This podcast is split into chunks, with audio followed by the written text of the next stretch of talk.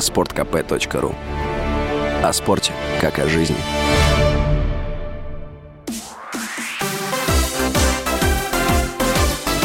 Новости спорта.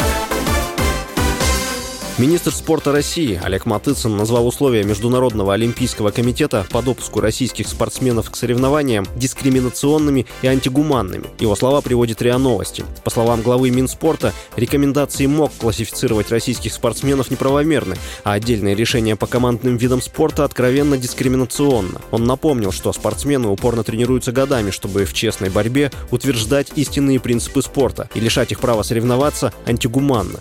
Министр добавил, что Россия Россия всегда выступает против вмешательства политики в спорт. Он призвал все международные федерации придерживаться аналогичной позиции. 28 марта МОК рекомендовал допустить до соревнований в нейтральном статусе россиян, не поддерживавших спецоперацию на Украине. При этом атлетов из России и Белоруссии, связанных с вооруженными силами или органами безопасности своих стран, рекомендуется отстранить от участия в турнирах.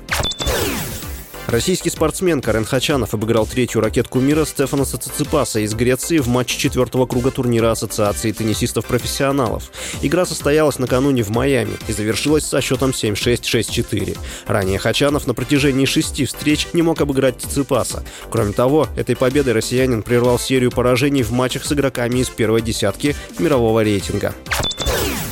Нападающий сборной Аргентины Лионель Месси сделал хэт-трик в товарищеском матче с командой Кюрасао 7-0. Таким образом, он преодолел отметку в 100 голов за национальную команду. Эти голы стали сотым, 101 и 102 на счету 35-летнего футболиста. Всего же за карьеру Месси отличился 803 раза. Ранее Лионель Месси был признан лучшим игроком 2022 года по версии FIFA. В прошлом году аргентинец стал чемпионом мира вместе со сборной и был признан лучшим игроком турнира. С вами был Василий Воронин. Больше спортивных новостей читайте на сайте sportkp.ru Новости спорта.